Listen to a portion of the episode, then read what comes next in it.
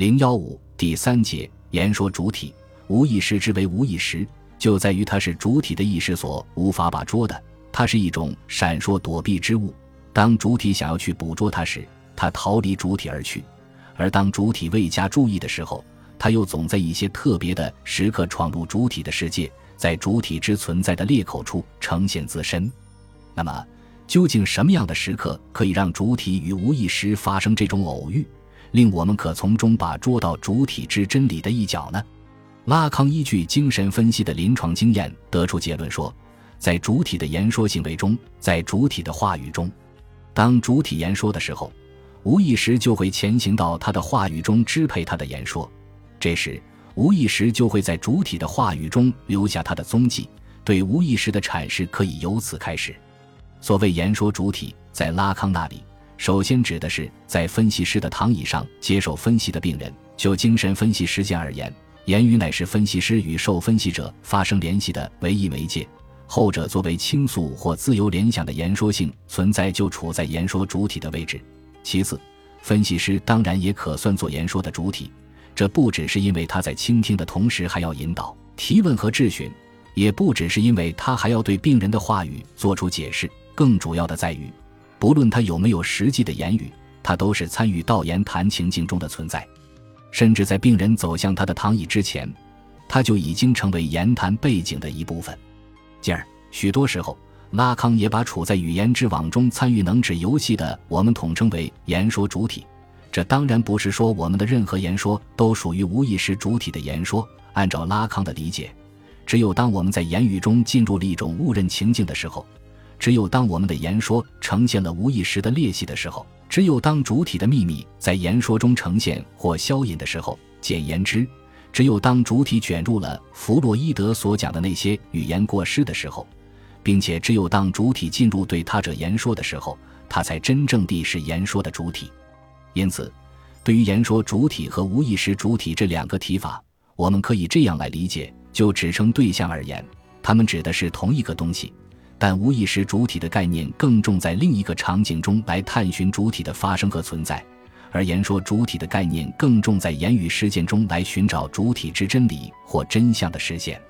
再者，在拉康那里，无论是无意识主体还是言说主体，都离不开主体坚信的框架。离不开主体与作为语言结构的大他者的关系。不过，对于无意识主体这一关系，主要呈现为能指的逻辑对无意识的结构化运作；而对于言说主体这一关系，更具体体现为人际交往，体现为音信在主体间的流通，体现为能指游戏在主体间的重复强迫。在这时，无意识的结构乃是思考主体之言说的基础。简言之。言说行为是主体之无意识的一种实现，无意识是规定主体之言说的最根本维度。拉康有一段话有助于我们理解这里所说的意思，在第十一期研讨班中，他说：“你们将看到，更为根本的是，你们必须把无意识置于共识性的维度中，置于存在的层面，但却是就它能扩散到任何事情上而言。换言之，置于言说主体的层面，因为根据句子。”根据模式，它丢失自身的同时，又找回了自身，而且在感叹句中，在命令句中，在祈使句中，甚至在一种犹豫中，经常是无意识向你呈现出他的谜，经常是无意识在说话。简言之，在此层面上，所有在无意识中像花朵一样盛放的东西扩散开来了，就像弗洛伊德在讨论梦时提到过的固执于中心点的菌丝。这常常是主体作为不定者的问题。拉康有关言说主体的讨论最为人熟知的文本，就是他在一九五三年的《罗马报告》。而实际上，随着五十年代中期其语言学转向的完成，他的讨论在技术上有了重大转变，即由于从海德格尔的现象学语言论转向了索绪尔和雅各布森的结构语言学，其讨论的侧重点也就从言语的功能转向了能指的游戏。这是我们在理解拉康的言说主体时必须注意的。在精神分析经验中，主体的言说凭借的唯一媒介就是言语，因而拉康在《罗马报告》中把讨论言语的功能当做了任务之一。对于熟悉结构主义语言学的人而言，一看到“言语”这个词，立即会想到索绪尔在言语和语言之间所做的区分。在索绪尔那里，语言是一个超个体的、自足的符号系统，是一系列的社会规约和一套使言语活动得以可能的结构原则；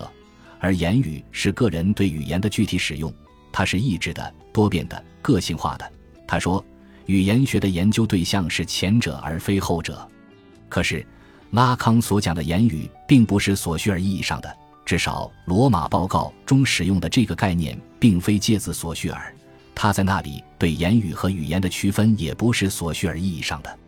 埃文斯认为，拉康那时的言语概念更多的参照了人类学、神学和形而上学的含义。人类学，拉康的言语作为把人类相互联系起来的一种象征交换的概念，显然受到了莫斯和列维斯特劳斯的著作的影响。尤其他们对赠礼交换的分析，由此弗洛伊德的阐释被描述为是一种孕育着某个密约的言语的象征性礼物。言语作为给受话者和说话者分派角色的契约的概念，在拉康的创建性言语概念中得到了阐述。神学，在拉康的著作中，言语也具有宗教和神学的含义，和《创世纪》中上帝的发言一样。言语是一种象征性的呼召，他从无中为人类关系创造出一种新的存在秩序。形而上学，拉康利用海德格尔在 Read 和 Jerry 之间的区分，阐述了他自己在实言和虚言之间的区分。实言关联着语言的象征维度，虚言关联着语言的想象维度，即从自我到对体的言语。实言是一种充满意义的言语，虚言是只有意味的言语。不过，在埃文斯的这三个维度上，我们需要补充一个不可忽视的背景：拉康是从精神分析的经验和实践进入言语问题的，即言语是精神分析的唯一媒介。这不只是说受分析者和分析师都只能借助言语来付诸行动，更在于言语还结构了言谈者之间的关系，结构了精神分析行动的情境设置。拉康把言语当做一个象征性的礼物，当做主体性的一种实现。当做新的存在秩序或意义的一种创建，这一切都是对精神分析的言语的某种隐喻性说明。所以，相对于索绪尔而言，至少在《罗马报告》中，拉康对言语的理解要更为传统一些。与索绪尔区分言语和语言结构，恰恰是为了在语言学研究中剔除与言语相关的主体性维度不同。拉康想要通过言语来打开主体性的维度。他把言语行为视作是主体间的行为，是主体的存在的实现。对应的，拉康对语言的理解倒是与索绪尔比较接近，因为他挪用了列维斯特劳斯的观点，把语言视作是在言语背后支撑言语运行的规则或法律，是人类共同体必须共同遵守的一种象征性密约。基于这样一个认识，拉康认为，对言语的功能的考察必须在语言的领域进行。要而言之，言语和语言的关系必须从它们与主体的关系来思考。语言是先于主体而存在的，是支配主体构成的象征性法律或无意识结构。所以在语言的领域，主体都是无意识的主体，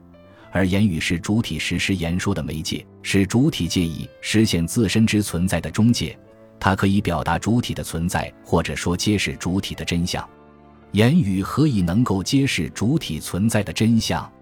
表面上看，这个问题的答案是不言而喻的，因为言语作为言说行为的媒介和实施分析的手段，就是为了对主体的历史做出阐释，帮助主体抵达自身的真理，洞悉自身存在的真相。用拉康的话说，他精神分析的手段就是言语的手段，因为言语能赋予个体的功能一种意义，它的领域就是具体话语的领域，后者又属于主体的个体间现实的范围。它的运作就是历史的运作，因为历史构成了现实中的真理的呈现。